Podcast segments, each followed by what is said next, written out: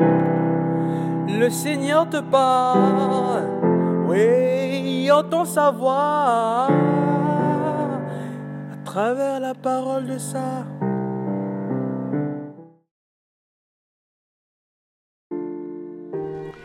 Bien-aimés dans le Christ, l'exigence de la vie chrétienne porte sur la relation à l'autre. Elle nous oriente continuellement envers le prochain. Dans l'évangile d'aujourd'hui, nous voyons que le Christ place le prochain au cœur de la vie chrétienne. Nous voyons d'une certaine manière que la vie chrétienne n'est pas une recherche de la médiocrité. Dans la vie chrétienne, on ne se contente pas du strict minimum, de la médiocrité. Au contraire, la vie chrétienne est une recherche permanente de la sainteté, c'est-à-dire de l'excellence.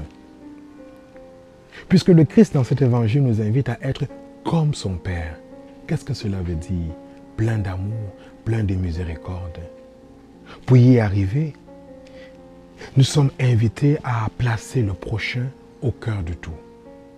On voit donc que la vie chrétienne, la vie spirituelle chrétienne, c'est une mise en relation continuelle avec l'autre.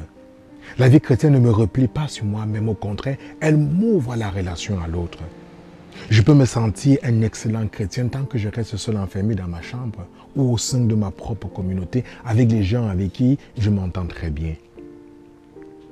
Ce n'est pas ça la vie chrétienne c'est en me confrontant à l'autre, c'est en me frottant à l'autre que je grandis en sainteté, que je me purifie. Et c'est dans la relation à l'autre que j'approfondis ma relation avec Dieu. Oui, bien aimé dans le Christ, la vie chrétienne, ce n'est pas la recherche de la médiocrité, car nous sommes appelés à être comme Dieu, miséricordieux, plein d'amour. C'est un exercice, c'est un travail, de chaque jour. C'est une grâce à demander.